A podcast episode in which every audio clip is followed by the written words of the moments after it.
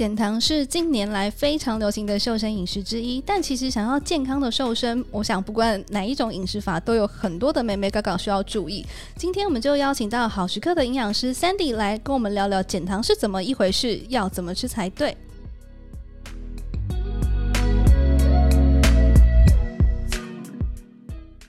大家晚安，大家好，欢迎大家回到好时刻健康聊天室。我在想啊，减肥这件事情，我想是大家不论是男女，都是每一天都在讨论的话题。尤其这几年，其实减糖其实是一个非常流行的瘦身饮食的方式。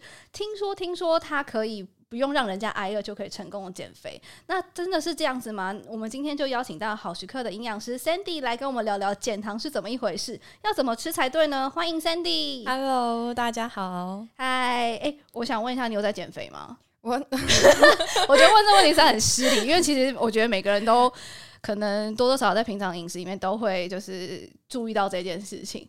其实减糖这件事情其实是很受欢迎的一个议题。嗯、我想问一下，到底什么是减糖？它是指说我不要吃太甜就可以了吗？还是我有什么误解？好，好，那我先回答刚刚最第一开始那一题，感觉大家一定会想要知道，就是营养师到底有在减肥吗？我知道你刚刚本来想帮我避掉这一题，直接进入那个答，就是第一题。但我觉得这一题还是要答，就是当然是有，但我们都会称呼它叫做控制体重。好委婉的说法，就是还是当然，人人都想要好体态啊，或者是好就是健康的体重这样子，所以我们当然是会。那但是要减到什么样的程度，每一个人都有自己喜欢的，跟他想要达到的理想嘛，对啊。所以如果对于想要减重的来说，想要轻松一点，那我们可以透过减糖的方式来进行。嗯，这也是今天就是为什么呃我们要讨论这样的话题嘛。对啊，所以我很想问说，到底什么是减糖？好，那我就帮大家解，就是解惑一下。你刚好提到说，哎、嗯，是不是少吃糖就好了？对。那其实这个糖，我们就字面上先帮大家厘清，就是有分米字旁的糖跟有字旁的糖。米字旁的糖呢，就是我们平常吃到呃可能会产生甜味的那种糖，嗯、像是可能饮料里面的糖，嗯，果糖嘛。然后或者是有很多呃我们添加砂糖去做料理的那种糖。对，就是吃起来甜甜的米字旁的糖，它影响我们血糖的速度比较快，因为呃它的分子很小，所以吃到体内的时候吸收速度就比较快，所以会影响我们血糖快速上升。嗯、那我会提这个是因为它会跟我们后面要谈到的一些为什么它减糖对于呃减脂是有帮助的这个。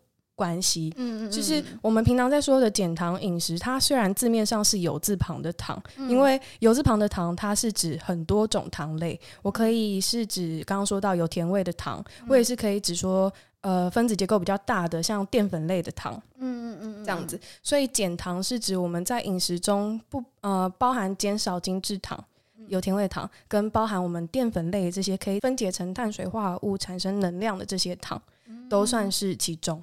听起来范围很广，对对对，所以等一下就会教大家到底减糖要怎么吃，因为糖竟然这么多种，嗯，这样子。呀，大家等一下可以拿起小本本，然后把这些重点记录下来，然后落实在自己的生活里面。嗯、但我也想进一步去问说，为什么减糖这件事它可以瘦身呢、啊？好。减糖呢，它其实是在减少我们饮食中的碳水化合物的比例，因为我们平常饮食里面啊，最主要会产生热量或是能量的有三种营养素，嗯、一个就是碳水化合物，一个是蛋白质，嗯、一个是脂肪嘛。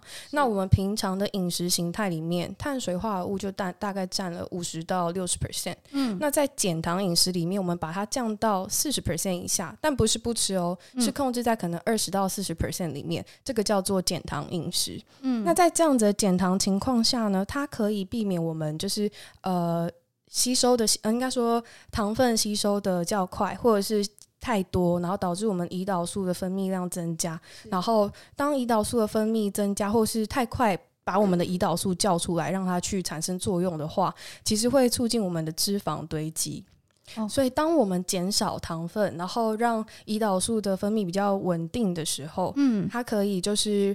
呃，帮助我们身体去利用脂肪来当做能量，哦，所以会有一种减脂的效果。哦，这样了解。对，那我想再问一下，减糖这件事情，它除了瘦身之外，它还有什么其他的好处吗？嗯，好，那这个它好处真的很多，这这就是为什么减糖可以盛行这么多年的关系。因为减糖，我记得大概五年五年前就有人开始提了，嗯，没错没错。然后后来还有很多的专家上节目讲这些事情啊，然后最近还有很多专家或是营养师出书，嗯嗯，也有一些减糖的社团，大家在分享就是。自己怎么吃减糖？对对，那这是因为呃，在减糖过程中，我们减少了一些有甜味的那些精制糖，还有减少就是整体碳水化合物的量的话，可以让我们减少身体发生发炎反应的问题。嗯，所以当身体呃发炎反应减少，有一些呃外显性的，例如说，可能有些人因为吃太多甜食容易长痘痘。嗯，那或是吃太多，其实他吃太多的是淀粉类食物的话，也容易长痘痘。那我们减少了这样子的淀粉类，它就可以就是减缓这样的问题发生。另外一方面是，也有人觉得吃减糖可以，就是感觉精神比较好。哦，对，没错，对啊，这个其实是从反向思考可以得到答案，就是当你可能中午吃很多。饭或者是面的时候，uh, 下午就特别想睡觉，或者是吃了甜食之后，可能一两个小时后就觉得，哦，好像有点想睡，没什么动力工作。没错，没错。对，那这个问题就是因为，呃，我们吃了可能吃了太多糖，或者是太多的淀粉之后，嗯嗯会影响我们血糖上升。那血糖上升之后，身体的一些激素分泌就会导致我们有一种昏昏欲睡的感觉。所以，当我们在饮食中可以减少一些糖分、碳水化合物的话，就可以帮助我们维持精神。然后另外一个，其实我觉得是最重要的，就大家可能平常没有在思考这点，就是其实呃减糖饮食里面啊，我们减少了碳水化合物嘛，所以增加了很多蔬菜是。或是全谷杂粮类的摄取。嗯、那这里面就有很多的膳食纤维，嗯，因为我们膳食纤维吃多的话，其实对于我们消化道里面的益生菌的生长是非常好的。就是因为膳食纤维就是他们的食物，对，对，那我们养好了益生菌，益生菌就可以帮我们带来非常多的好处。哦、因为肠道啊，其实我是我们的免疫的大本营。对，然后而且最近也有很多的研究发现说，它跟我们的皮肤啊，嗯、或是情绪，或是免疫力是有关的。所以养好了一个地方之后，就很多地方变 跟着变好。所以这也是减糖饮食，或者是。当然了，蔬食也可以，可是减糖饮食就是最近很夯嘛，所以这就是它其中一个好处。这样子，我觉得听你讲完之后，可能大家明天开始 全部改减糖，太恐怖了，真是太多的好处了。对，但我也想问说，因为如果好，我们大家明天开始准备要做减糖的话，Sandy 这边有没有什么建议可以让我们知道我们要怎么吃呢？是要完全避开淀粉类的食物吗？好。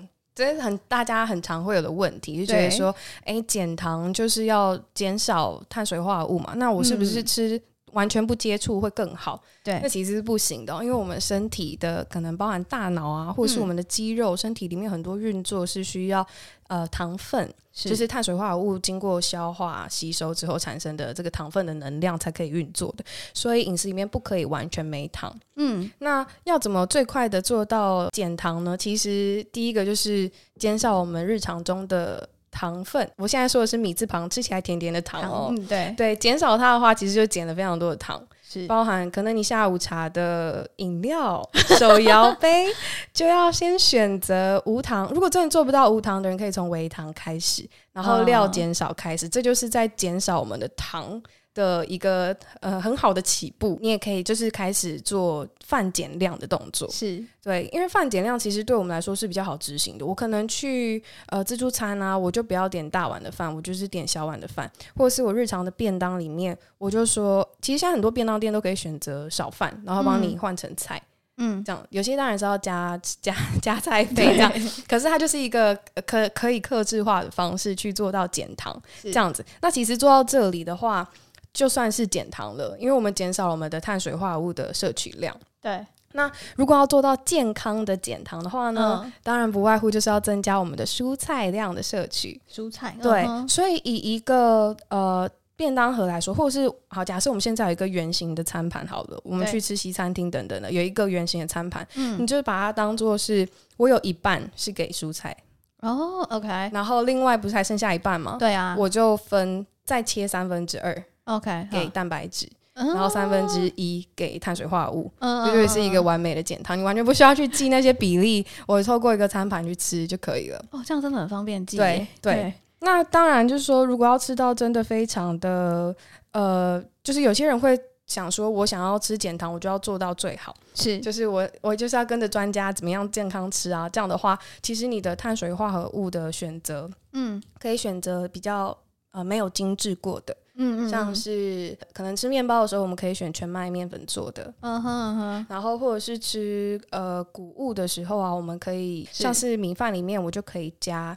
呃红梨，嗯、或是有些会加就是糙米，OK，或者是燕麦等等，就用这些方式来增加我们饮食中呃没有精致的糖的那个比例，是。对，这样子会比我们直接吃精致糖来的好，是因为呃我刚刚说的精精致。糖讲错，应该是精致淀粉，像白米啊、白面条这种，对，因为它经过一些加工，所以变得比较好消化。是，那好消化的话，等同于它也是很好吸收的糖分，懂所以会影响我们血糖上升比较多。嗯那相较这样的话，其实吃没有精致过的，它比较粗糙，对，然后血糖上升就会比较慢。嗯，这样子我们刚刚提到了嘛，胰岛素的它的作用就不会有这么大的，让我们就是偏向脂肪堆积的那个方向去。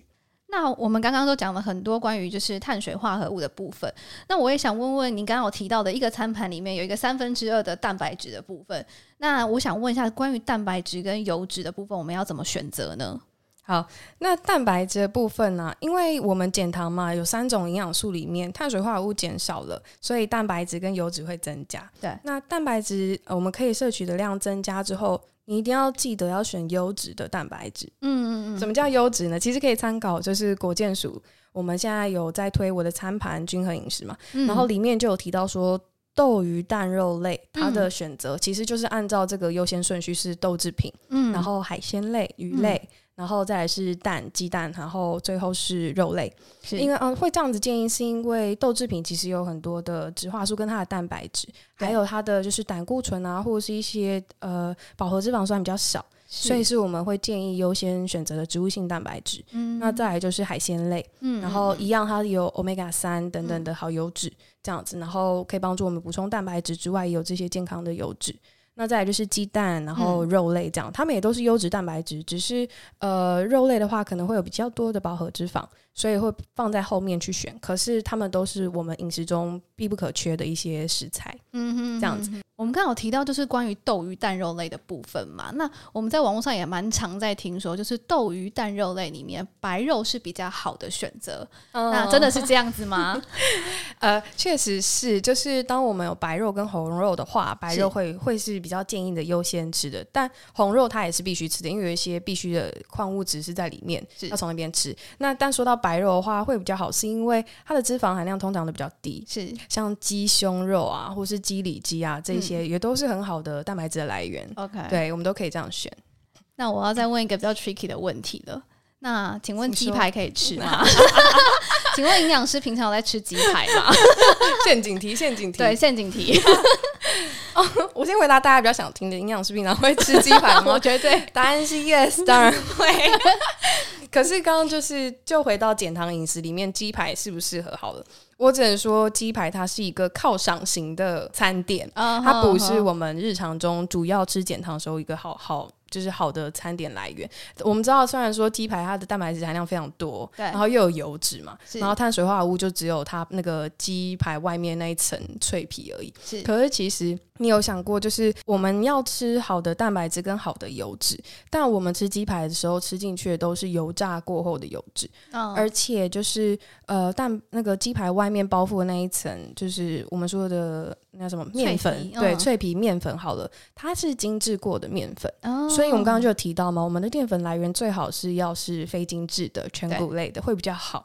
对，所以当然等等，就是鸡排不是减糖饮食里面好的选择。对，对，可是你问我想犒赏自己的时候可不可以吃？可以。那我就分享一些就是比较健康的吃法。OK OK。希望大家就是在减糖饮食里面啊，或者是你平常没有要吃减糖好了，你吃鸡排的时候也可以这样吃，嗯，会比较健康。就是我会搭配蔬菜一起吃，可能有加个沙拉，或是烫一盘青菜啊。放在旁边，然后配着吃，这样子。呃，如果啦，真的是想要有好的体态，想要减肥的人，对自己通常还是会严格一点点嘛。对，所以呃，有些人可以做到完全去皮吃鸡排。哦，对对，对。可是有些人就会说，那你干嘛吃鸡排？对，我懂。哦，我就是会投诉，那你干嘛吃鸡排那个？所以我会让自己在第一口或是第一块、第二块的时候，是享受那个酥脆的感觉。对。然后满足了之后呢，我就去皮吃。嗯哼，哼。对，然后我就再搭配蔬菜。当然，而且蔬菜是要一开始就先吃。嗯哼，哼。因为我们增加一些就是呃食物，就蔬菜量进去会增加饱足感嘛。是，然后其实蔬菜也可以帮助我们在消化吸收这个鸡排的时候啊，减少一些油脂的吸收。嗯，这样对。所以想要健康吃鸡排要这样子吃，但是减糖饮食里面呢，我并不建议大家吃这个。对，嗯，就是犒赏自己，偶尔偶一为之是没有问题的。没错，没错。总是有朋友在你减肥的时候想要约你去逛夜市吧？哦，一定会。不要说逛夜市，团购都，但办公室团购都蛮会团起来。对啊，是吧？对啊，所以我们就是聪明的吃，然后去调整自己的合适的步调，这样子会比较好。嗯，好，请大家就是可以给大家参考。留意一下下这样子，就是啊，其实刚刚 Sandy 在前面有提到，其实，在减少甜分或者是精制糖的部分，其实是可以帮助瘦身的。那我又好奇问，想问另外一个问题了。那水果它有时候比较不甜，那它是不是比较适合在减糖的时候吃呢？例如说像是 芭辣啊、苹果啊之类的。对，我其实也被问过这个问题，然后我听到这个问题的时候，我想说。这这是什么？什么问题啊？就会有人说，拿这两种水果，可能西瓜好了，就比较甜的，哦、对对对，然后跟芭辣，然后明明就都是一碗，然后就跟我说，哎，这个芭辣比较不甜，我就可以吃多一点，我就吃两碗。但其实有时候这个甜分，它是它并不是我们就是含糖量来控制的，并不是说它比较不甜，它含糖量就比较不高，其实不是这样看的。嗯嗯嗯，对。那先回答水果这件事情好了。好，减糖饮食里面呢，其实是会建议大家还是要吃水果的，并不能不吃，因为我们知道嘛。呃，均衡的饮食里面有跟大家提到六大类食物是一定要吃的，其中就包含水果。那是因为从水果它是唯一我们饮食中可以生鲜吃的，嗯，就蔬菜当然可以，可是有些人其实不喜欢吃沙拉，可是水果其实大家都能够接受它生鲜吃。嗯嗯煮熟吃反而有点怪，番茄嘛，对对，生鲜吃里面就有非常多的植化素是不会被破坏的，哦、还有维生素是不会被破坏，这些都是别的含糖类食物没办法给我们的，是，所以水果一定要吃。嗯、只是我们可以控制在说，哎，减糖时期我们平常可能要吃三个拳头，我就吃两个拳头，嗯，对，用这个方式来吃。那回到刚刚说，哎，是不是减少那个选糖分？比较不甜的，对对对，比较不甜的水果就就是比较不会，对，没错，可以多吃一点。嗯、呃，也不是这样哦，就是其实减糖饮食它是它没有这么多的限制的，嗯哼，就是我们在定固定的总糖量下，我们想要吃什么样的水果是可以自己去代换的。那其实平常我们大家就可以用一碗或是一个拳头来去。呃，参考那个糖分，就是我们刚刚说到嘛，嗯、每天就是至少吃两个两颗拳头的水果，嗯，所以你一个拳头的苹果跟一个拳头的西瓜，其实它们是一样的。哦，我我不需要那么的计较，他说哦，这个吃起来要比较甜，所以要吃半个拳头，那个吃起来其实。没有差这么多哦，原来是这样。对对，而且呃，水果它跟精制糖的，就是吃起来有甜味那个米字旁的糖啊，是是不一样的。哦、也有研究是发现说，因为呃，虽然大家都他们都吃起来都是甜的，对。好，我们举例来说，砂糖好了，是跟水果。它的甜分、嗯、吃起来都是甜的，对。可是其实水果，因为它有含它含有很多其他营养素，是而且它还有膳食纤维，对。所以吃进去对身体的影响是不一样的，嗯、对。所以水果其实是好的，哦、这样子。所以其实也不能够以单纯一个糖这件事情去做一个评估的标准，对对对，更不能以甜度来做标准。哦、对，这样听完之后，我现在就有点小小的伤心。我们是不是从此之后就要跟甜食？Say goodbye，哭！我最爱吃甜的嘞，怎么办？欸、我我其实也蛮喜欢吃甜食的，但呃，我们自己有学营养啊，就会比较清楚去分辨说，哎、欸，哪些食物里面可能呃含糖量比较高，或者是。是呃，哪些食物含糖，哪些不含糖，然后可以去做代换这样子。嗯、但是对于不不知道这些糖分的人来说，我觉得啊，其实还是可以吃甜食，只是吃的量我们要控制。例如说，呃，我今天下午本来就有跟朋友约好要喝下午茶，会有蛋糕、甜点这样子。那我今天中午和早餐，我可能就不要吃碳水化合物类的食物。嗯，我早餐我就吃简单的，我可能吃个呃茶叶蛋，嗯，嗯嗯，然后配个牛奶，这样也可以。然后或者是午餐我就吃个沙拉，然后晚餐我呃午餐下午茶我就留那个扣打去吃甜食这样子，嗯、然后我今天就可以满足自己开心的心情，然后还可以跟朋友聚餐这样。那当然吃甜食我们没办法去知道它的实际含糖量是什么，对。那我们但是我们可以做到控制呃吃进去的量嘛，例如说我今天蛋糕就是点一块三三角形的，嗯嗯，那就是这样。我我的我那我的饮料我就可以点个无糖茶来配，哦、我就不要点个什么焦糖玛奇朵，然后再配一个什么超超多焦糖的那个肉桂卷等等，这样你要去做割舍啦，还是要割舍？嗯、只是我们还是要满足自己想吃甜食的欲望，这样子，就是平衡。自己就好了。对对对，控制一下下。对，当你知道那一天可能会爆糖的时候，某个餐点、某个聚会会爆糖的时候，那我其他餐就不吃，我或是减糖，减的很极致这样子。嗯，对。那如果对在平常想要吃甜食来说的话，其实我会蛮推荐那种有营养标示的。甜食，嗯、例如说便利商店有卖布丁，好了，嗯、它就会写含糖量多少，嗯、然后总碳水化合物是多少。对，那你自己就可以去做，就是转换。嗯，例如说啊，我今天就很想吃个布丁啊，嗯，那它含糖量大概可能有十五克，好了，我假设是，然后我就知道说，哦，那我饭可能就要减半。当然，我、嗯、我们不用用去去用糖来，就是那个克数来去换算。对，但是你知道你今天要多吃了一个甜的东西。那你就是你餐点里面的碳水化合物含淀粉类的东西，你就是减半最快了。嗯、对，好，提供给大家就是来做一个参考跟执行的方式。没错，没错，不需要分手，我们维持一种关系。没错，有距离是美。这样还可以吃下更多不一样好吃的东西。没错，对，我觉得有时候真的，有时候大家在减肥太过极致的时候，就会想说哦，不要吃什么，不要吃什么。其实那样子反而有时候在就是维持体态的路上，反而是一种束缚，或是给自己一种压力，然后反而会造成不好的效果。对对对，对啊，我觉得减糖它的好处就是也是在这边，刚刚就有提到嘛，它是不挨饿，对，也可以瘦身，或者是没有太多的限制也可以瘦身的。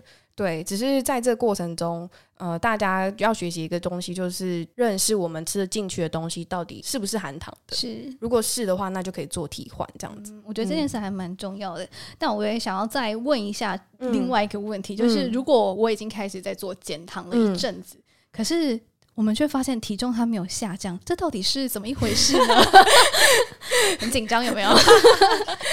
好，呃，我们刚刚说减糖有帮助瘦身啊，对，那个的前提是我整体当天的热量没有过量的，对，我吃减糖才有帮助。呃，减糖它是在我们日常的饮食中去做减少碳水化合物的，然后来。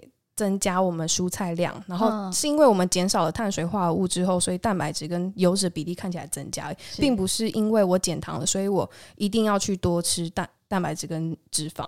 所以这部分是在说整体的热量，对，整体的热量。嗯、那呃，可能有些人吃减糖不会瘦，是因为他热量吃太多了哦。了解。然后有些人可能是因为他太限制自己了，嗯、所以他根本就没有吃到足够的热量。嗯嗯，身体它的反应其实是这样，如果我们吃进去的热量没有达到我们呃基础代谢需要的话，嗯、它反而不会减重，它会觉得我身体在闹饥荒，嗯、我一定要存够多的能量。嗯嗯，那这样反而就是它它就是一个平原期，体重也不会下降。嗯嗯嗯，对。那我这边会建议，就是如果你已经开始尝试减糖，然后但是呃没有成功瘦下来的人，可以去检视一下自己的减糖是不是吃对。对就是我减我减掉的糖是不是真的是？因为有些人可能不知道南瓜或是玉米，它其实是碳水化合物，哦、他觉得是蔬菜，对所以其实你在爆糖，不是减糖。我就不吃饭，然后我吃很多南瓜跟玉米，那那其实就不是。对，所以要重新检视自己的餐点里面是不是我去做代换的那一些碳水化合物真的是碳水化合物。是。那我们平常啊，其实如果有增加运动的话。对，对于呃减重的效果也会很好。嗯嗯嗯。所以当你尝试这些变化，例如说控制整体的热量，是，然后再来去看说我们吃进去，我们去做替换的，是不是真的换掉的是碳那个含有碳水化合物的食物？是。然后再来就是我们增加运动，嗯嗯嗯，来看看可不可以突破我们的那个。平原期，因为减重它一定是同一个方式试久了，会有一个停滞期，是，那就是身体它可能需要更多的刺激才就会才会有变化。那你可以增加运动的强度，或是换另外一种饮食法，或者是调整你减糖的比例，增加或减少都有可能有帮助。所以要呃去尝试的。所以呃，一个好的饮食法可以帮助瘦身，但它嗯、呃、不一定是你永久适用的。是对。好，刚刚其实 Sandy 分享很多关于减糖的一些迷思啊，或是一些好处，听起来其实减糖是一个蛮方便的控制体重的方式。嗯，是蛮方便的，我也觉得蛮方便的。但我很想问，是不是每个人都可以适合减糖呢？哦，这是一个好的问题，因为我曾经在一个嗯朋友的分享会上吧，他就是在分享自己吃减糖，或者是他其实那时候吃一个很极端的饮食叫生酮。是，然后就跟大家说，哦，这其实是很好的饮食，所以人人都适合。然后就有人问他说，那小朋友可以吗？他说也可以啊，这样。然后我心里就听得很害怕，想说，天哪，怎么可以跟大家分享一个就是不专业的 建议？小朋友可以吗？但但是不行啊，小朋友在成长中，他要他要有足够的营养跟热量才有办法成长。那所以减糖饮食其实也是，如果是先说，如果是有疾病的人的话，比较。不适合自己尝试，像是慢性疾病的人，嗯、例如说糖尿病啊，或者是他本身就容易有低血糖问题的人，是。然后或者是肾脏病等等，有一些器官代谢疾病的问题的话，都需要向医生或者是医院里面的营养师做咨询，才可以来执行这样子的一个饮食的变化。嗯，对，因为你可能会有用药的问题。那这些都是饮食上，如果要做改变的话，有些地方可能需要注意。那这是呃，有你那一些身体数据的专业医疗人员才可以判断的。那如果是我们平常的人的话呢，一般身体健康的人其实都可以尝试。但是成长中的小朋友、儿童啊，或者是青少年，或者是有怀孕新生命的，就是呃孕妇啊，或者是我刚生产完还要哺乳的妈妈的话，对，就不太适合轻易尝试。就是他会要比较小心呢、啊。嗯，对，然后再还有一个是那个运动量比较大的选手。哦，运动量比较大的选手，对对对，因为每个选手他嗯目标不太一样，是，所以他可能需要的糖量也不一样，是，那这时候就也不适合自己自己实施减糖了，除非他的他的教练或是他的营养师建议他这样做，对，所以以上这些人比较不建议。比较适合就是嗯，透过一些营养的咨询，对，然后再决定自己适合的体重控制的方 式。没错，对的。那我也想再问，那有听说另外一个听说是说运动后吃减糖，它可以瘦比较快，它是真的吗？嗯，会有这个迷思。我猜那个人是觉得运动会瘦，吃减糖会瘦，所以两个加起来应该是 double 瘦吧？哦、但是，嗯、但是其实不是。对这个问题，算半对半错，是就是。呃，运动的人他运动后要吃什么，可能会取决于他想要增肌还是减脂。Uh huh, 如果他是想要增肌的话，就千万不能吃减糖，因为我们的肌肉合成其实是需要碳水化合物、糖分来帮助的。Uh, 了解。对，所以假如你是想要增肌的人的话，你运动后一定要吃糖，就是碳水化合物跟蛋白质，是糖分跟蛋白质这样子。那假如你是要减脂的人的话，其实就很适合运动后吃减糖。嗯，想要呃减脂的人，我们运动后就是多着重在蛋白质，因为这就是减糖的一部分嘛。你碳水化合物就可以吃少一点。那想要增肌，就是碳水化合物跟蛋白质都要吃。其实真的最后还是要看目的啦。对，没错。好，我觉得听完之后啊，减糖真的是一个。不错的调整饮食的方式，很轻松的方式，很轻松的方式，半减半就就差不多减糖了。对啊，所以最后我可以再请 Sandy 再帮我们简单的总结一下我们减糖的小 paper 吗？好，可以。好，其实就呃简单的几个步骤啊。是哦，其实我们也可以从呃六大类食物来看，其实最简单了。是六大类，我们就有分。乳制品嘛，然后水果、蔬菜、全谷杂粮、豆鱼蛋肉跟坚果。嗯，好，从这里面呢，大家要先注意一个是我们的全谷杂粮的分量，就是碳水化合物主要来源减半、减少。嗯，然后但就看个人，假如你真的是非常喜欢吃饭的人，那你就先减少三分之一。嗯，那如果你不是，你是可以做到减半的人，你就从减半开始，就非常好执行。对，然后再来就是增加你的蔬菜摄取量，然后因为。呃，会说不挨饿，是因为其实，在减糖里面，我们可以吃很多的蔬菜，然后还有蛋白质，所以不容易挨饿。是，那蔬菜增加的话呢，你要选择颜色越多的越好。嗯，就是我们每天可以吃到不同颜色，就会有不同的植化素的一些营养，是所以颜色越多越好。然后再来，水果也要定量吃，对，每天的话可以吃一到两颗拳头，嗯、但不能不吃。OK，好，再来就是豆鱼蛋肉类嘛，蛋白质，它选择的优先顺序就可以是豆鱼蛋肉这样子。嗯嗯嗯，那有些人会说，那可不可以吃三层肉？也不是不行，那就是它就是呃饱和脂肪的油脂比较多嘛，对不对？对所以就偶尔吃少吃。我相信大家一定有办法分辨的。好，然后再来就是最后就是健康的油脂，因为油脂比例会呃相较增加，所以我们要选择健康油脂，那就可以从六大类食物里面的坚果。嗯，来补充这项很好的植物性的油脂，然后再来就是呃，可以选择例如初榨的橄榄油，或者是因为初榨橄榄油里面有很多的营养，包含多酚类啊，或一些抗氧化的植化素，然后再来就是亚麻仁油等等的这些油品，然后来跟我们日常烹调用油来做，嗯、呃，应该说做替换，因为我们日常可能用比较多会是大豆沙拉油。嗯、那我们日就可以透过这些不同的油品来增加，一方面增加我们饮食的丰富度，因为味道会不一样。嗯、然后一方面是适油适用，有些需要高温烹煮的，嗯、那我们就是选大豆沙拉油或者初榨橄榄油来做。嗯、那有时候可以吃沙拉的话，我们就可以换个味道，亚麻仁油来增加不同的营养的摄取，这样子。嗯、对，以上是一些小配补，其实轻松做就有啦。如果你真的不想要记这么多细节，你就是蔬菜量增加，然后。每餐的饭饭变少，对对，就很好了。然后蛋白质是固定那样吃，就是至少一个掌心大嘛。大家均衡饮食听多的话，就知道它是至少掌心大这样子。嗯，其实真的还蛮简单的。对，好，今天真的很谢谢 Sandy 跟我们分享这个很轻松、很轻松的瘦身法。其实我一直想避掉“瘦身”这两个字。对对对对，但是对，就是其实这真的是一个非常轻松的方式，这样子。但我相信大家对于就是瘦身饮食啊，其实有应该有蛮多好奇的地方的。我想我们之后的 Podcast 啊，之后也可以就是来陆陆续续安排在里面。嗯。那今天的节目呢，就到这边，然后也欢迎大家就是一定要持续追踪我们。那如果有任何的问问题的话呢，都可以在我们好时刻 Facebook 粉丝页这边来留言，然后我们这边会来定期的回复大家的问题。那我们也会不定期的来更新这些瘦身相关的资讯给大家哦。没错，没错。好，那我们今天的节目就到这边喽，那我们大家下次再见喽，拜拜。拜拜。